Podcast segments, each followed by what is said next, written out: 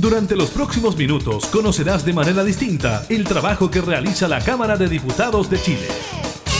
Comienza La Cámara en la Radio, con la conducción de la periodista Gabriela Núñez, en Radio Cámara de Diputados de Chile.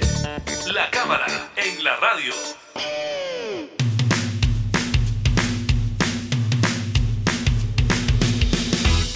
Hola, ¿qué tal? ¿Cómo están? Bienvenidas, bienvenidos a un nuevo programa de la Cámara en la Radio. Estamos junto a ustedes para contarles sobre información legislativa y por supuesto también temas de actualidad.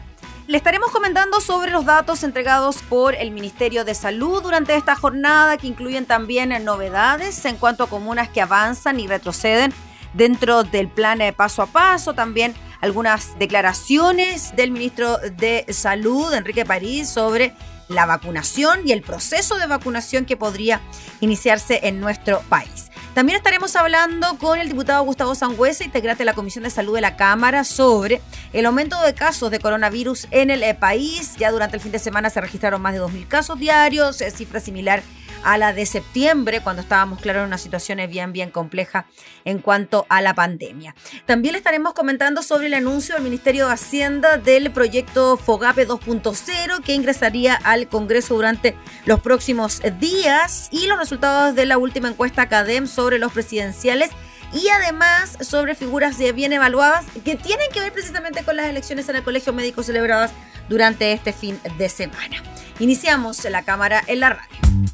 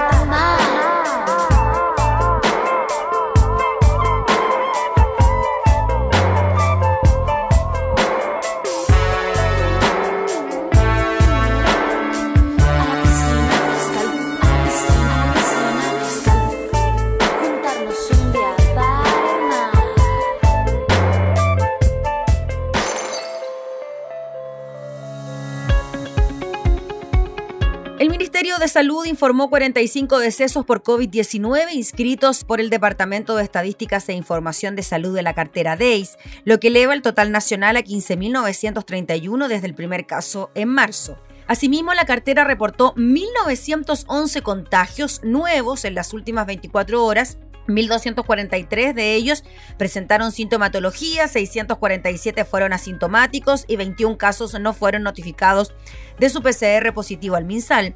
A la fecha, 573.830 personas han contraído el SARS-CoV-2 en el país, de los cuales 546.538 están recuperados y ahora hay 11.035 casos activos la cifra más alta desde la actualización que hicieron en octubre, en que se redujo el tiempo contagiante de 14 a 11 días.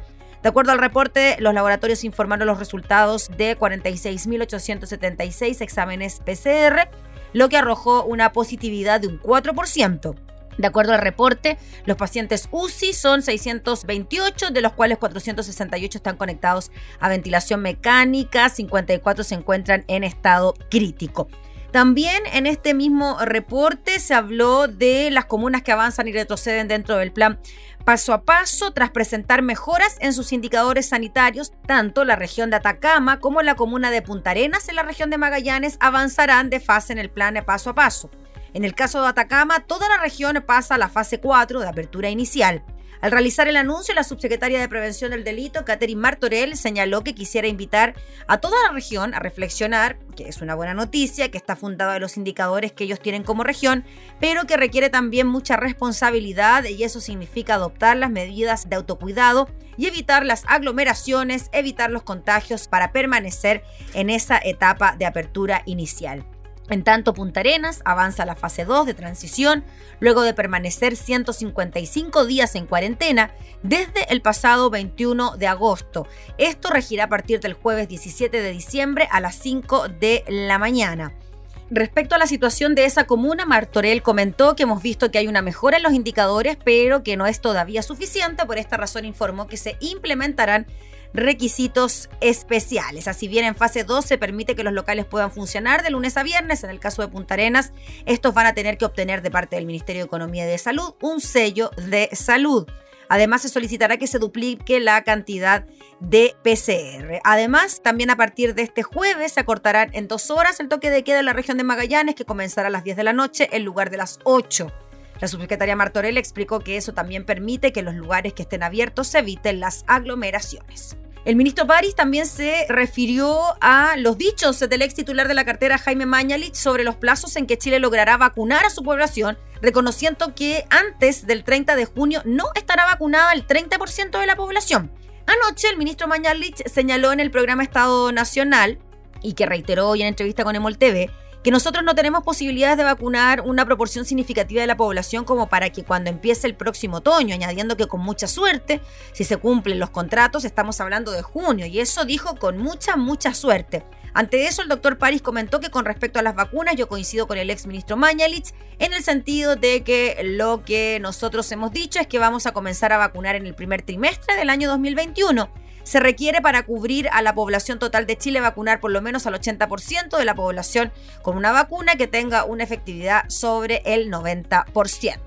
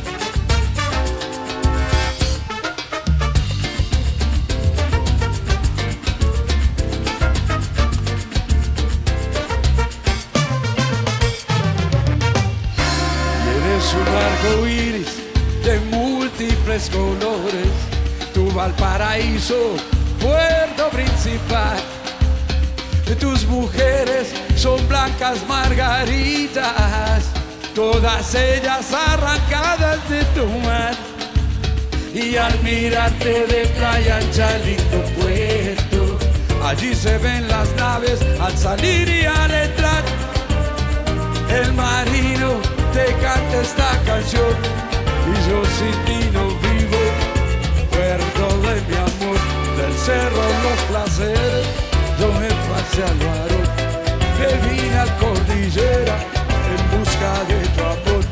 Te fuiste al cerro alegre, yo siempre detrás, porteña buena moza, no me hagas sufrir. La plaza de la victoria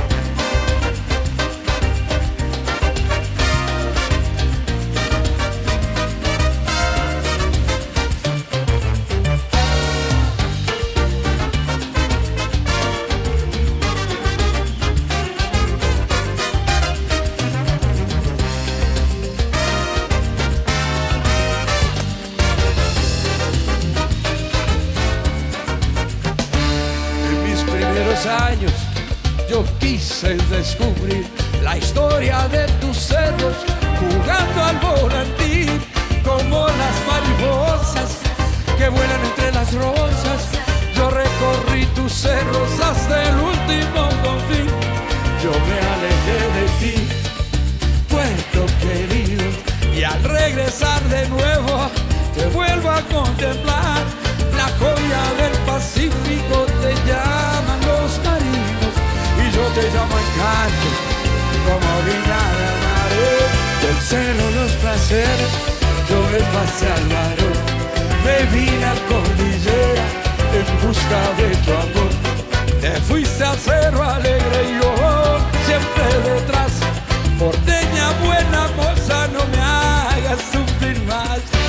plaza de la victoria es un centro social, o avenida Pedro Montt, como tú no hay otra igual. Mas yo quisiera cantarte con todito el corazón, torpedera de mi ensueño, al paraíso de mi amor. Con todo mi corazón, Hasta el último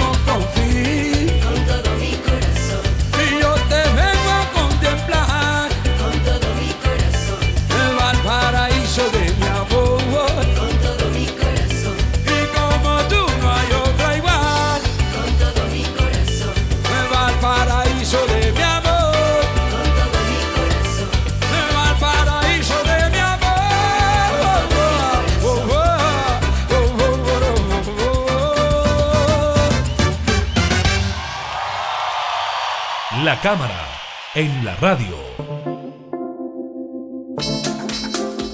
Este fin de semana que pasó fue el primero en cuarentena total en la región metropolitana tras el desconfinamiento que se había producido hace ya algunos meses. Esto vino de la mano con un aumento en el número de contagiados, más de 2.000, la cifra más alta desde septiembre a la fecha. También se habla de la pronta llegada de la vacuna a nuestro país, cuando en Estados Unidos ya se están distribuyendo las primeras dosis. Vamos a hablar de este tema con el diputado Gustavo Sangüez, integrante de la Comisión de Salud en la Cámara. ¿Cómo está, diputado? Muchas gracias por recibirnos. Muy buenos días, Gabriela. Encantado de, de poder conversar contigo, pero no, de un tema que no es, no es muy auspicioso en, el futuro, como es eh, la cantidad de contagios que hemos tenido en el, último tiempo. En ese sentido, reiterar primero que nada el, llamado al autocuidado. Esto es algo que, que, se puede controlar en la medida que, tomo, que todos eh, participamos y todos somos activos, eh, defensores finalmente de cuidarnos. Pero eh, en el último tiempo vemos que en la medida que el, que el gobierno anuncia cosas positivas pa, para poder ir avanzando en, no estar tan encerrado, como que tiene un efecto negativo que se produce como un relajo y finalmente terminamos con una mayor cantidad de, de casos. Por lo mismo, diputado Sangüesa, esta cuarentena que está atravesando la región metropolitana está baja a fase 2 y el fin de semana la gente en sus casas. ¿Usted cree que llegó en el momento adecuado para prevenir quizás un aumento mayor en el número de casos? Sí, yo creo que, a ver, el ministerio ha ido anticipándose. eh, aquí lo que tenemos que evitar que el sistema de salud colapse. Eso es como el- el objetivo principal de todas estas medidas, porque cuando colapsa el sistema de salud, en el fondo ponemos ya en riesgo la, la vida de personas por no tener la capacidad para atenderlo. Y esa, esa- ese es uno de los principales objetivos de todas las medidas. Cuando vemos que, eh, a pesar, uno, hay como una contradicción, porque dice, oye, estamos tomando eh, medidas de mayor cantidad de restricciones y resulta que aumentan los casos. Pero estos casos vienen de semanas anteriores. ¿ah? Ahí se produjo el contagio y hoy día eh, están dando eh, los resultados positivos en los exámenes. Entonces, eh, creo que la medida que, se eh, anunció como anticipada fue eh, 100% efectiva en el sentido de que esto va a evitar que en dos semanas más tengamos un aumento considerable eh, de casos positivos. O sea, en el fondo, como el ministerio vio que los números ya habían comenzado a subir, dijo, tenemos que frenar aquí para no hacer colapsar el, el sistema en dos semanas más. Y eso eh, creo que la ciudadanía lo entendió. A mí me llamó la atención cuando uno ve las cifras, eh, más del 60% de las personas están de acuerdo en este retroceso eh, de fase 3 a fase 2 con todo lo que implica, porque como conversábamos antes de, de comenzar la entrevista, la- la- las restricciones, en Santiago hay mucha gente que vive en departamento, por lo tanto em, es, más complejo todavía el, el poder, el tener que hacer una cuarentena y estar absolutamente encerrado, eh, pero yo creo que la gente de Santiago lo tomó con mucha responsabilidad. No está pasando lo mismo aquí en Ñuble, que, hay una, que ya llevamos bastante tiempo en, en fase 2 y que eh, eh, no, no hay como la, la, visualización de que efectivamente la gente se esté cuidando, porque todavía vemos mucha gente circulando. Eh, la gente le, le va tomando como, el, el- como el- la mano al, al sistema.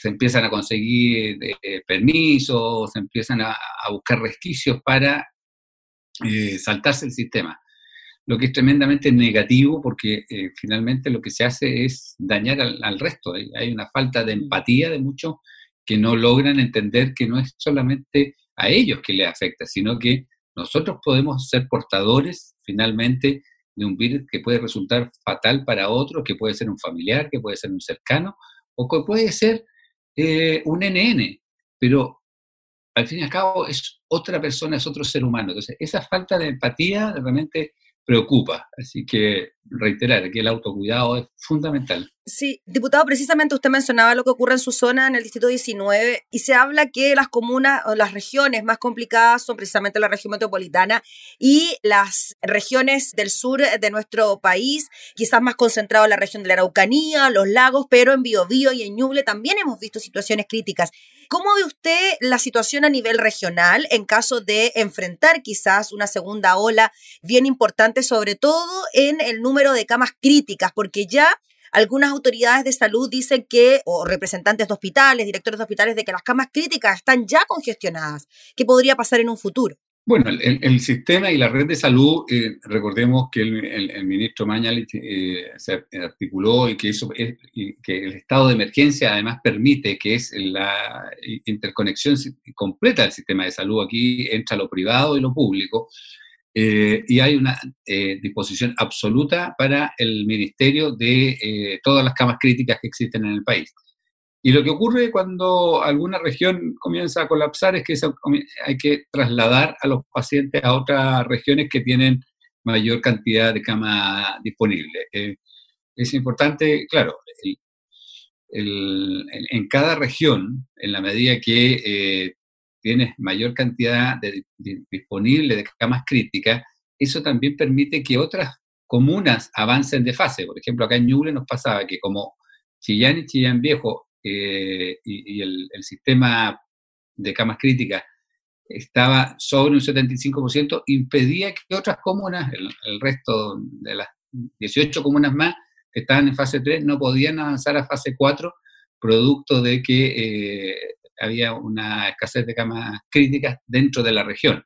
Entonces, aquí, eh, por un lado, tenemos una serie de medidas que van en la prevención de tener la disponibilidad de camas críticas, que para eso se toman estas medidas restrictivas, eh, está la posibilidad del el traslado de pacientes, como ha ocurrido en, muchas regiones, que finalmente se terminan trasladando pacientes, para que siempre exista una disponibilidad de camas críticas en la región, porque realmente eh, pueden haber casos graves y se necesita en forma inmediata. Entonces, en eso el sistema ha funcionado bien. Ahora, donde no ha funcionado bien es en nosotros, el ciudadano común y corriente, digo yo, que no hemos tenido la capacidad de eh, entender ciertos protocolos, entender ciertas limitaciones.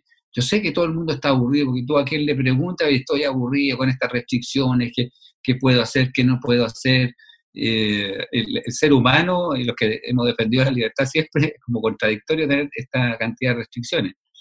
Pero si no lo hacemos, eh, definitivamente no el, el sistema colapsa. Em, Acabamos de ver en Alemania, están colocando Sí. una serie de, de- de- de restricciones bien duras, eh, producto de que los casos van aumentando. Los virus además van mutando, por lo tanto aquí hay un, un- un cambio, tenemos que ir- seguir aprendiendo. El proceso de las vacunas es de mediano plazo, no es algo inmediato, puede que comiencen en marzo, en abril, en mayo, no, no, no a conversar, no van a conversar, comenzar en forma inmediata, ni tampoco con toda la, capacidad para vacunar a toda la, gente que es, es necesario. Entonces, no podemos confiarnos en eso que ya la vacuna viene, porque si no nos vamos a relajar y vamos a finalmente a tener un rebrote que va a ser muy negativo. Sabemos que el verano es mucho más complicado, que la gente va, va a tender a sacarse mm, con mayor frecuencia la mascarilla. eh, es, difícil estar en espacios cerrados con tanto calor, por lo tanto va a haber una tendencia natural a, salir. Y también está ocurriendo un fenómeno bien especial. ¿ah? Ya hay cierta migración de las ciudades a, la a, a- los campos, ¿ah? Eh, a, zonas más rurales, de, de gente que, que- que como opción de vida, por un tema de, de calidad de vida, es decir, ¿sabes qué? Eh, En vez de estar viviendo en la ciudad, vámonos a vivir eh, a un sector rural, eh, tenemos espacio, los niños pueden salir a jugar, el- los patios son más grandes. Es que el teletrabajo da esa posibilidad también, ¿no? Diputado, el teletrabajo da la posibilidad de que uno pueda irse con su computador y trabajar desde cualquier parte. O sea, Exactamente. una ventaja por otra. Algo bueno de todo esto. Además, eso eh, es algo que se está, que yo creo que va a quedar instalado en muchas empresas, eh, porque tiene una serie de beneficios, de, mejorar la calidad de vida, de, lo que significa para el trabajador que tiene esta posibilidad, te evitas el desplazamiento, eh, o sea, mejoras la calidad de vida en, en hartos aspectos, eh, la productividad, eh, ahí no sé cómo, cómo va a ser en el, en el tiempo, si va a aumentar o va a disminuir, ahí hay algo que va a haber que evaluar con el tiempo. Diputado, el tema de las vacunas, ya que lo mencionó, porque para poder abordarlo no quiero que se me vaya. Ya en Estados Unidos comenzó la distribución de las primeras dosis de Pfizer y nuestro país tiene contratos precisamente con Pfizer para la distribución de la vacuna. De hecho, la semana pasada el diario El País de España reconocía a Chile como quizás el único país latinoamericano que ya tiene los contratos adscritos para poder recibir vacunas. El presidente lo ha dicho, incluso habló de días para comenzar a, mm, entregar esta vacuna. ¿Cómo lo ve usted? ¿Cómo ve usted la disposición primero de la población a recibir la vacuna? Porque también hay cierta incredulidad sobre el tipo de vacuna, si realmente hace bien para la salud, si no va a tener efectos secundarios, etcétera. ¿Cómo lo ve usted ese proceso de la vacuna en nuestro país? Yo creo que hay, tú lo planteas muy bien, hay diferentes visiones de lo que algunos somos más escépticos y, y- seguramente vamos a pre- preferir esperar un poco a ver cómo se comporta el, efecto de la vacuna. Otros están más ansiosos y efectivamente van a querer eh, hacerlo anticipadamente. Eh, pero aquí lo más relevante es que Chile tomó las medidas eh, preventivas para poder tener y asegurar una cantidad de dosis. Porque, ¿qué es lo que ocurre cuando, como en todos los mercados, esto, por mucho que sea de, salud pública, los laboratorios tienen una capacidad de producción de, las vacunas, por lo tanto, eh, la, la oferta que va a haber va a ser limitada. ¿Qué es lo que le permitió a Chile tener eh, hoy día la posibilidad cierta de, de- de poder adquirir la cantidad suficiente de, eh, vacunas? Fue haber hecho los acuerdos antes manera preventiva, eh, y eso eh, obviamente que eh, genera una tranquilidad país en el sentido que sabemos que vamos a poder adquirir la- las vacunas en las cantidades necesarias para toda la población.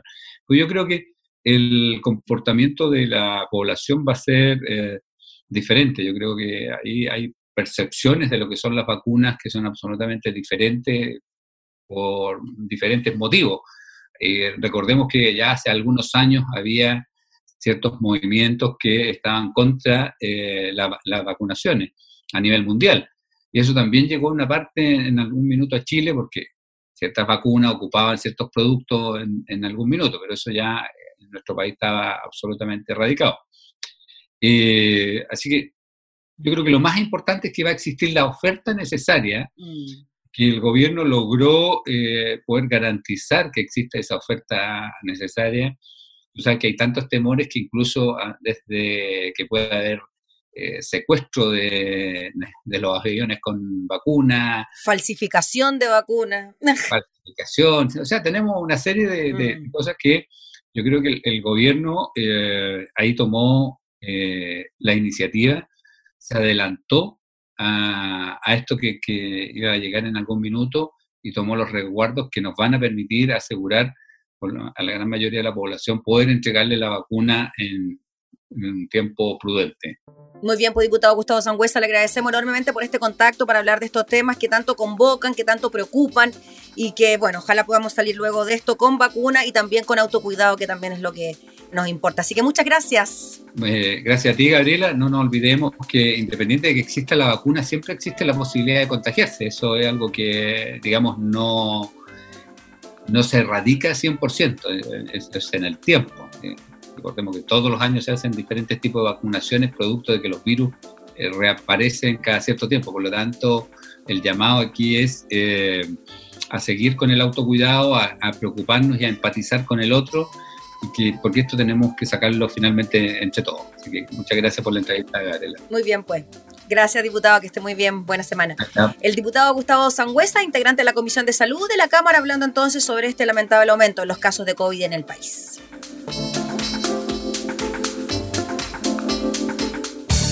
Estás escuchando La Cámara en la Radio, con la conducción de la periodista Gabriela Núñez. Antes de tres lunas volvería por ti. Antes que me eches de menos. Dejaste vías muertas hundidas al pasar.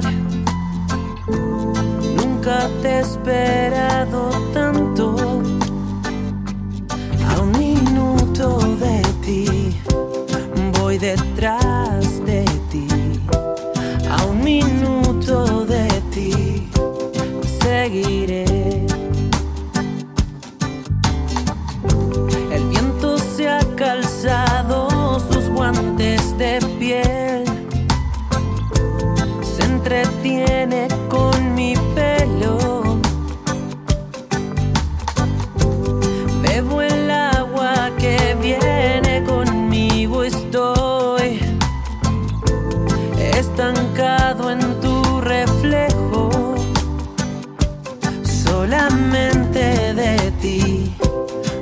muita.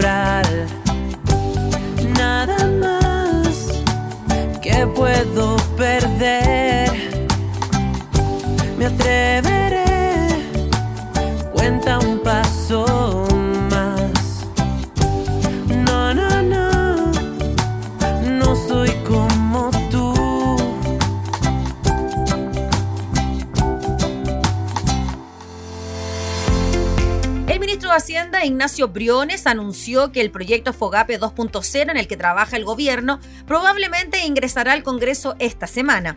Vamos a ingresar esta semana un proyecto de ley de Fogape, probablemente, que flexibiliza varias cosas y se hace cargo de una moción transversal que nos hicieron llegar varios diputados de distintos colores políticos, dijo el jefe de la billetera fiscal en entrevista con Tele 13 Radio. En ese sentido, señaló que entre las solicitudes que serán recogidas en esta nueva iniciativa está la de flexibilizar la tasa del crédito FOGAPE, porque la verdad que el 3,5 es fantástico para los que lo toman, pero está dejando fuera a gente. Eso quedó por ley en el primer FOGAPE, nosotros lo habíamos planteado que fuera por reglamento, pero bueno, dijo el Congreso decidió otra cosa. Entonces la idea es poder liberar un poco la tasa de forma tal que haya sectores que hoy día no están accediendo, que puedan hacerlo, esa es la cuestión. El segundo punto continuó, dice, relación con los plazos del programa, de forma de tal de ir permitiendo que las empresas que tengan créditos puedan reprogramar y renegociar con sus bancos de forma tal de bajar la carga financiera. Y lo tercero, dijo el ministro Briones, es permitir que los créditos vayan más allá que simplemente capital de trabajo y también sirvan para financiar la inversión, porque enfrentamos una etapa donde los restaurantes, el comercio, las empresas de distinta índole tienen que hacer inversiones para adaptarse a esta nueva realidad. En esa línea destacó lo que ha sido el FOGAPE durante estos meses de crisis producto del COVID-19. Estamos hablando de 14 mil millones de dólares en créditos cursados en poco más de seis meses a cerca de 300 mil personas.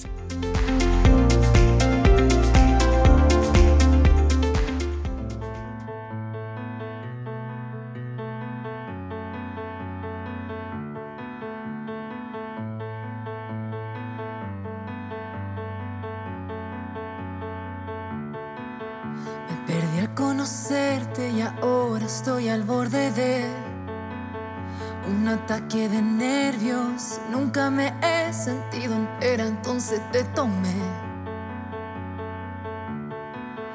Yo pensé que al tenerte al fin me iba a conocer y encontrar el remedio, pero ahora sé que mi camino es otro y quién. Estoy bien aunque no estoy y sigo actuando el guion. Veo lo que ven en mí y voy tejiendo una ilusión. Y no sé cómo ser otra mujer que no es como yo, de las que se sienten bien de ser tal como ellas son mujer normal, ser normal mujer. Ser una mujer normal, ser normal mujer, mujer. El mundo me dijo sola eres la mitad. Encuentra el remedio y cuando te vi te di lo que te pude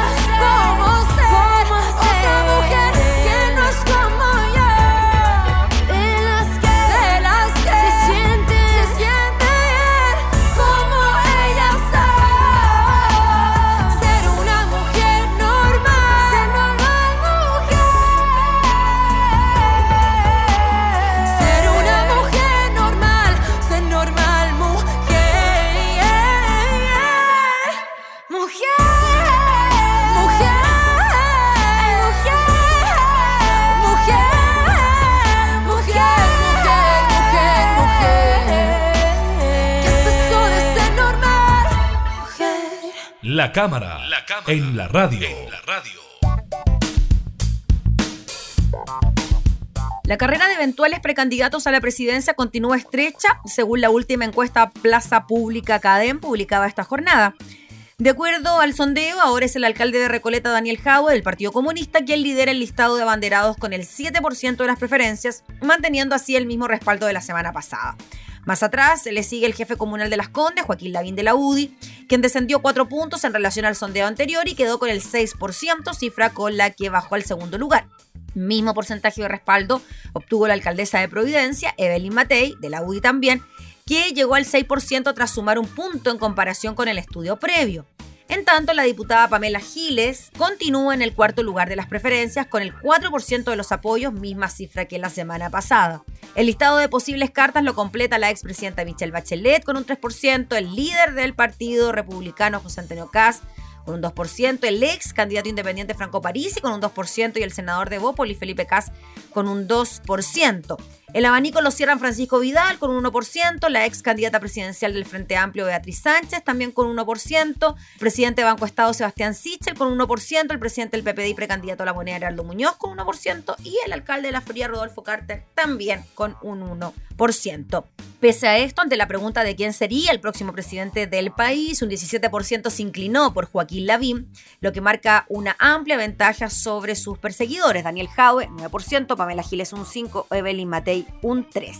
En cuanto a la evaluación de personajes políticos, la presidenta del Colegio Médico, Isquia Siches, que ayer fue reelecta en el cargo, fue la que obtuvo el mayor respaldo con un 62%. Y precisamente sobre este tema es que Isquia Siches entonces es reelecta como presidenta del Colegio Médico, según el conteo final de las elecciones, con 18.977 votos, equivalentes al 68,78% del padrón total.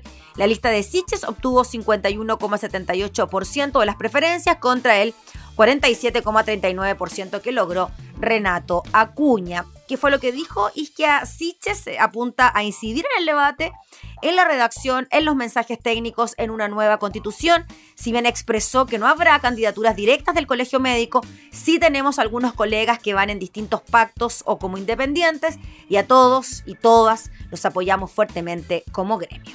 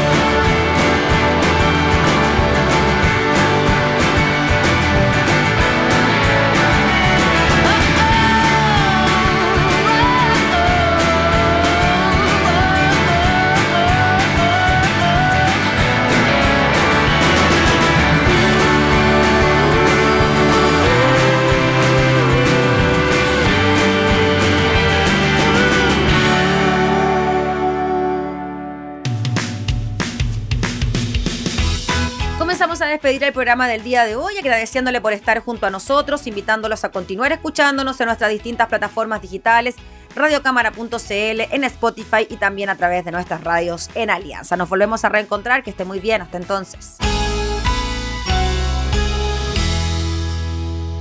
Hemos presentado La Cámara en la Radio. Una mirada amena a la agenda de trabajo de los diputados. La Cámara en la Radio. Con la conducción de la periodista Gabriela Núñez. Información, música y actualidad.